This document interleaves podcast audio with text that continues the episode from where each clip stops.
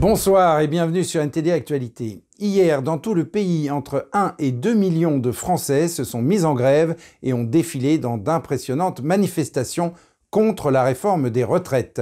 Mais l'exécutif semble garder le cap et les syndicats ont déjà annoncé une seconde date de mobilisation.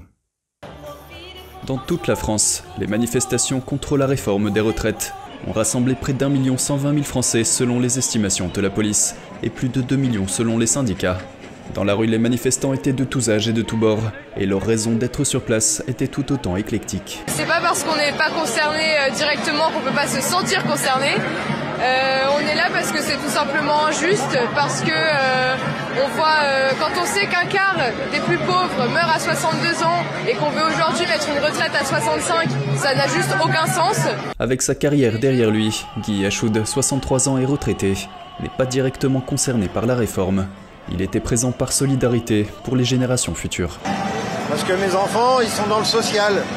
Et il n'y a pas que les boulots physiques, il y a le boulot intellectuel qui, fait. Elle travaille avec des enfants handicapés. Et c'est vrai que c'est une fatigue euh, nerveuse, mentale, et euh, c'est vraiment trop, trop dur. Quoi.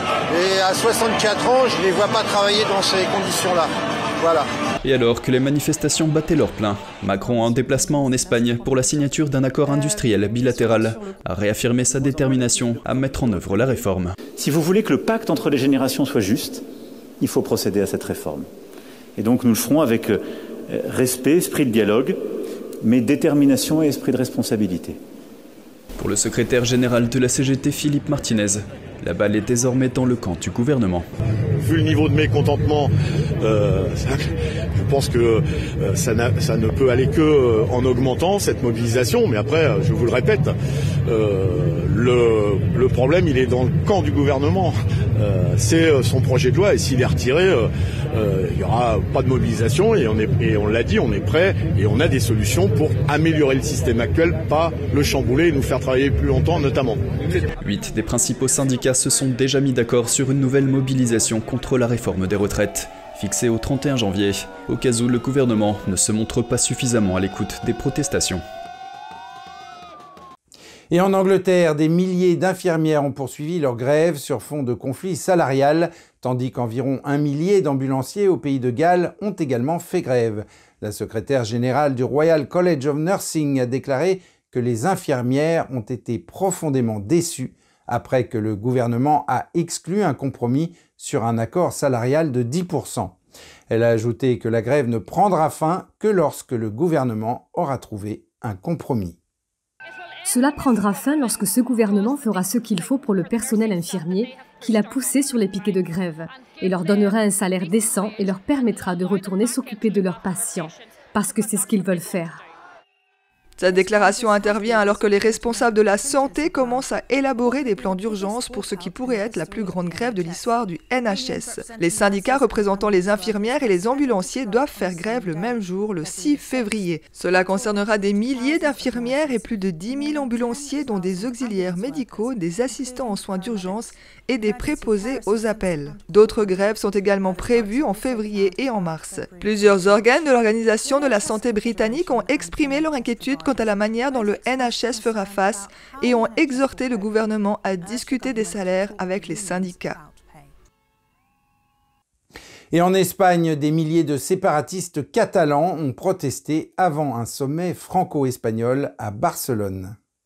Les manifestants ont brandi des drapeaux indépendantistes et tenu des pancartes sur lesquelles on pouvait lire ni l'Espagne ni la France, alors que le Premier ministre espagnol Pedro Sanchez et le président français se rencontraient dans la capitale de la Catalogne. Au consulat français de Barcelone, certains séparatistes se sont heurtés à la police lorsqu'ils ont tenté de rejoindre la place où se trouvait le gouvernement régional catalan. La Catalogne a lancé une tentative d'indépendance ratée en 2017. Le chef de file de la tentative de séparation d'avec l'Espagne est en exil auto-imposé en Belgique pour éviter les poursuites. La Cour suprême d'Espagne a abandonné les charges de sédition qui pesaient contre lui après une réforme du code pénal du pays, mais il fait toujours face à d'autres accusations.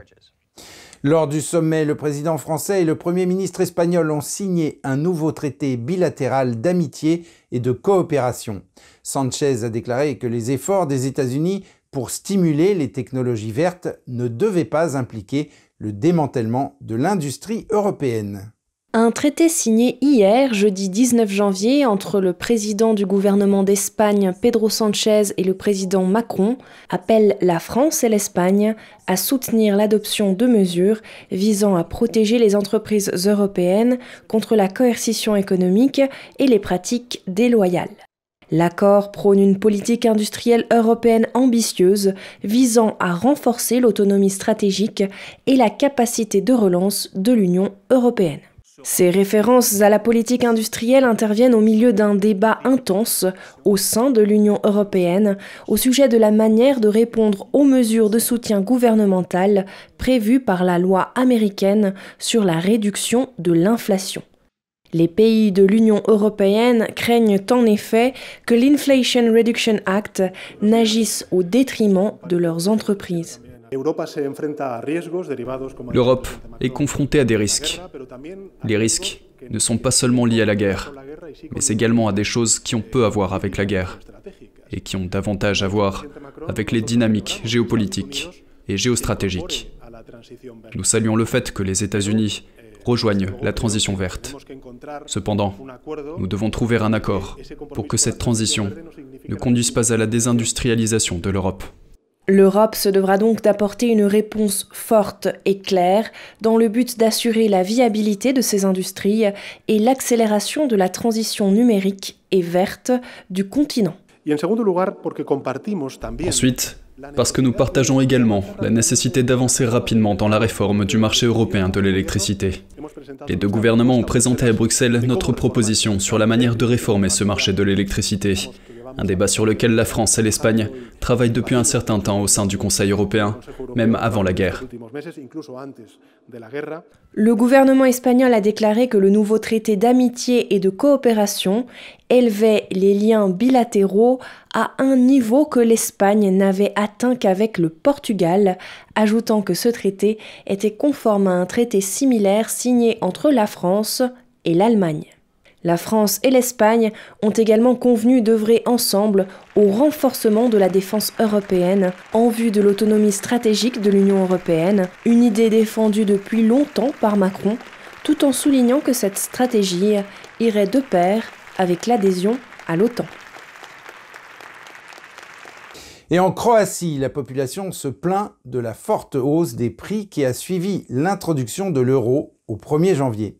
La situation a mis le gouvernement et les entreprises en porte-à-faux, les commerçants accusant l'inflation d'être responsable de ces hausses. Sur ce marché en plein air de Zagreb, les gens sont à la recherche des produits les plus frais et des prix les plus bas. Mais depuis que la Croatie a commencé à utiliser l'euro au début de l'année, les acheteurs disent que les prix ont grimpé en flèche, rendant cette chasse beaucoup plus difficile. Cette femme a déclaré, je cite, Nous avons tous ressenti les augmentations de prix. C'est certainement 30% de plus pour tout. Ce client dit qu'il l'a ressenti aussi, ajoutant qu'il connaît des gens qui cherchent un nouvel emploi pour y faire face. Lorsque les commerçants ont commencé à arrondir les prix en janvier, la plupart ont augmenté. Le gouvernement a menacé de sanctions s'il ne baissait pas à nouveau les prix, mais les commerçants pointent du doigt l'inflation. Igor Vujovic est le président de l'association des consommateurs du pays. Nous avons observé ce qui s'est passé depuis le 1er janvier, date du passage à l'euro, et les prix se sont emballés. Les prix de l'énergie, du pétrole, de l'électricité et de l'eau n'ont pas changé au cours des deux mois précédents. Nous sommes passés à l'euro et les prix continuent d'augmenter de 5 à 20%. Je peux dire tous les jours au cours des dix derniers jours, cela dépend du produit. Sur une période de deux semaines, les inspecteurs ont infligé des amendes pour un montant total de plus de 230 000 euros et ont constaté qu'environ 40% des entreprises avaient augmenté leurs prix de manière injustifiée. Selon les critiques, le gouvernement s'est empressé d'introduire l'euro dans un contexte de crise énergétique et d'inflation élevée. L'année dernière, la Croatie a enregistré l'un des taux d'inflation les plus élevés de l'Union européenne, avec un taux annuel de 10,8%. Mais le gouvernement a longtemps soutenu que l'euro rendrait l'économie plus forte et le pays plus résistant aux chocs extérieurs. Et au Royaume-Uni encore, le gouvernement de Rishi Sunak a bloqué cette semaine le projet de réforme de la reconnaissance du genre en Écosse. La législation qui a été adoptée par le Parlement écossais en décembre faciliterait le changement de sexe au niveau légal, notamment en supprimant la nécessité d'un diagnostic médical. Mais le projet de loi a maintenant fait l'objet d'un veto. Un reportage de Jen Werrell de NTD. Le gouvernement a opposé son veto aux réformes écossaises sur l'égalité des sexes. C'est la première fois qu'une ordonnance de l'article 35 est utilisée, permettant à Westminster d'empêcher qu'un texte déjà adopté par le Parlement écossais devienne loi. Mais ce n'est pas le seul problème. Il y a des inquiétudes quant au contenu de cette loi écossaise particulière. Le projet de loi vise à abaisser à 16 ans l'âge auquel une personne peut légalement changer de sexe, à réduire le temps d'attente et à supprimer la nécessité d'un diagnostic médical. Le secrétaire d'État à l'Écosse a déclaré que la loi avait fait l'objet d'un veto en raison de ses implications juridiques, affirmant qu'elle aurait un impact sérieux sur les lois britanniques en matière d'égalité. Le projet de loi aurait un impact négatif grave, entre autres sur le fonctionnement de la loi sur l'égalité de 2010. Ces effets négatifs comprennent des impacts sur le fonctionnement des clubs, associations et écoles unisexes et des protections telles que l'égalité des salaires. Les personnes en faveur du projet de loi disent qu'il simplifierait la reconnaissance légale des personnes qui s'identifient comme trans. Les opposants au projet de loi estiment qu'il s'agit d'un pas de trop et craignent que les hommes prédateurs puissent exploiter les lois pour accéder à des espaces non mixtes. Ils craignent également que des personnes qui changent de sexe en Écosse aient un sexe différent dans le reste du Royaume-Uni. Interrogé à ce sujet, le Premier ministre a défendu la décision du gouvernement britannique. Il y a eu 347 lois votées par le Parlement écossais, qui est indéniablement l'une des législatures décentralisées les plus puissantes au monde. Dans ce cas exceptionnel, il est clair que la loi a des conséquences négatives sur la législation britannique en matière d'égalité. Dans ces circonstances très exceptionnelles, le secrétaire d'État écossais a donc pris la décision regrettable de bloquer l'adoption de la loi. Mais comme je l'ai dit précédemment, nous voulons engager un dialogue avec le gouvernement écossais et nous assurer que nous pouvons trouver une solution constructive. Madame Sturgeon a qualifié cette décision d'attaque frontale contre la démocratie écossaise. Le gouvernement écossais peut choisir d'amener le projet de loi sur le genre ou de contester Westminster devant les tribunaux. Parlons maintenant de la crise du Covid en Chine. De nouvelles estimations donnent une indication plus précise du véritable nombre de morts dans le pays. Par ailleurs, de nombreuses critiques sont apparues sur la plateforme Weibo à propos des commentaires d'un officiel du Parti communiste chinois sur le nombre de morts. Les critiques ont ensuite été bloquées et retirées de la plateforme. Un reportage d'Eli Hart de NTD. Combien de personnes sont mortes du Covid-19 en Chine? Personne ne le sait avec certitude, mais certains internautes chinois font leurs propres calculs et mettent en doute les chiffres officiels de Pékin. En voici un exemple. Le principal organisme de santé chinois affirme qu'environ 60 000 personnes sont mortes du virus entre le 8 décembre de l'année dernière et le 12 janvier de cette année. Mais ce chiffre est nettement inférieur aux estimations du nombre de décès dus au virus à la seule ville de Pékin. Voici le calcul. Les centres funéraires de Pékin sont capables d'incinérer 3600 personnes par jour lorsqu'ils fonctionnent à pleine capacité. Ainsi, au cours de ces 36 jours, les salons funéraires de Pékin pourraient avoir incinéré plus de 120 000 cadavres. En moyenne, environ 330 personnes meurent de causes naturelles par jour à Pékin, donc plus de 11 000 personnes pourraient être mortes de mort naturelle pendant la même période. En déduisant les morts naturelles à la pleine capacité des centres funéraires, on estime qu'au moins 100 000 personnes auraient pu mourir du virus à la seule ville de Pékin. Durant cette période, les pompes funèbres de Pékin ont tourné à plein régime. Le plus grand centre funéraire de Pékin a déclaré à Radio Free Asia que les crématoriums fonctionnaient 24 heures sur 24. Malgré ce rythme, certaines personnes ont fait état de temps d'attente allant jusqu'à 6 jours pour obtenir une place pour incinérer leurs proches. Des vidéos circulant en ligne montrent que des activités liées aux funérailles sont en plein essor en Chine. Dans un clip vidéo, on voit des ouvriers fabriquer des lots de nouveaux cercueils. Dans une autre partie de l'usine, des ouvriers peaufinent des cercueils renouvellement fabriqués. Une autre vidéo montre des ouvriers chargeant de nouveaux cercueils sur un camion pour la livraison. Une autre vidéo montre encore des camions entièrement chargés prêts à prendre la route. L'une des vidéos a été mise en ligne avec une légende. Elle explique que le clip montre un lot de nouveaux fours crématoires et qu'ils sont prêts à être livrés à un salon funéraire de Funsu, une ville du sud-est de la Chine. D'autres séquences révèle comment certains Chinois se rendent dans les nouveaux cimetières. Un homme dit dans la vidéo que le chiffre d'affaires de ces cimetières augmente. Une vidéo montre des paquets de nouveaux sacs funéraires en stock. Au même moment, une capture d'écran connexe a permis de saisir une discussion de groupe sur les réseaux sociaux. Dans cette discussion, une propriétaire d'entreprise dit qu'elle reçoit des demandes de commandes pour des dizaines de millions de sacs mortuaires par jour. Mais elle ne peut ni accepter ni honorer les commandes car les clients demandent que les sacs soient livrés en seulement 15 jours. Un responsable du Parti communiste chinois a suscité la colère des internautes. En effet, les salons funéraires de Chine sont débordés et les citoyens pleurent leurs proches. Jiang travaille dans une université renommée de Pékin. Il occupe le poste de directeur adjoint du département de la propagande du comité du parti de l'université. Notons au passage que la majorité des universités en Chine ont des départements internes qui fonctionnent comme des branches du Parti communiste chinois. Au cours du week-end, il a publié un message sur les réseaux sociaux chinois. Il écrivait qu'il s'attendait à ce que des millions de personnes en Chine meurent du Covid-19. Il disait, je cite, Et alors, si des millions de personnes meurent Il a cité la façon dont le nombre de morts de la Chine de 2021 a atteint 10 millions, ajoutant que 5 millions de plus, je cite, ne serait pas un gros problème. Il a également demandé pourquoi ce chiffre est considéré comme inacceptable. Ces remarques ont suscité de nombreuses critiques sur la plateforme de réseaux sociaux Weibo. Les commentaires sur le message ont depuis été censurés. Et en Suisse, au Forum économique mondial de Davos, la question à l'ordre du jour est croissance économique et prévention de la récession mondiale, avec en toile de fond la guerre en Ukraine et les inquiétudes liées au climat.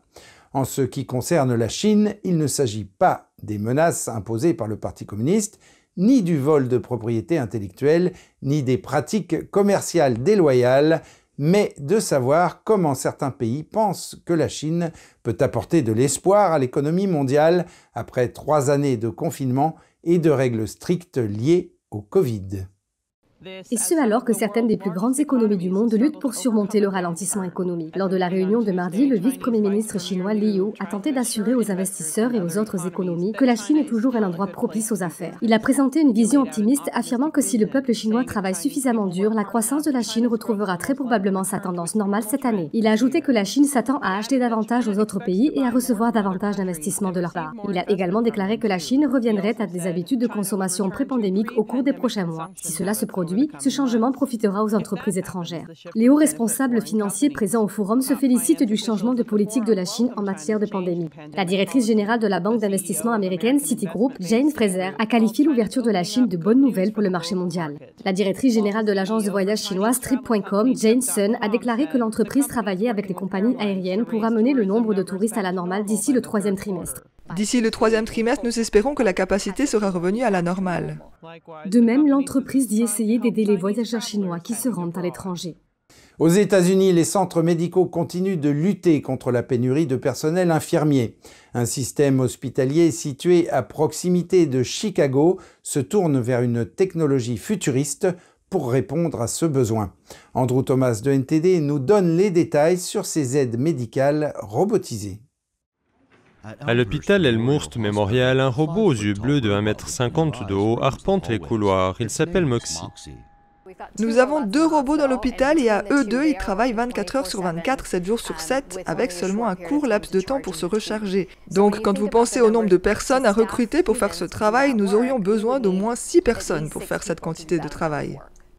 La société texane Diligent Robotics a créé ces machines. Les robots font des courses pour les employés de l'hôpital. Ainsi, ils peuvent passer plus de temps à s'occuper des patients.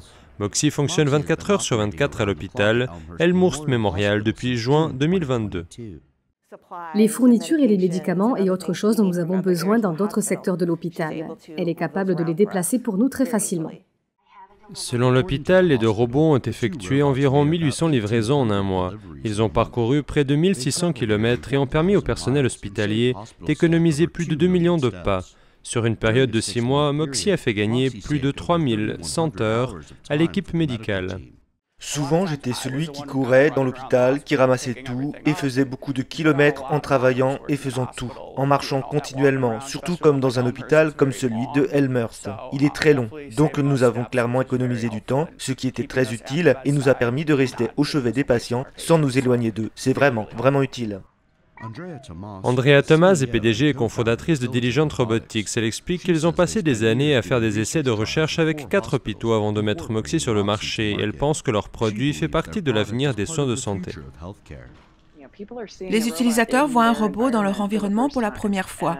Et donc, vous voyez une sorte d'incrédulité. Mais ensuite, c'est intéressant de voir à quelle vitesse les gens se disent ⁇ Oh oui, ok, on y est maintenant, j'ai compris ⁇ Et donc, je pense que c'est vraiment comme cela que les choses vont se passer.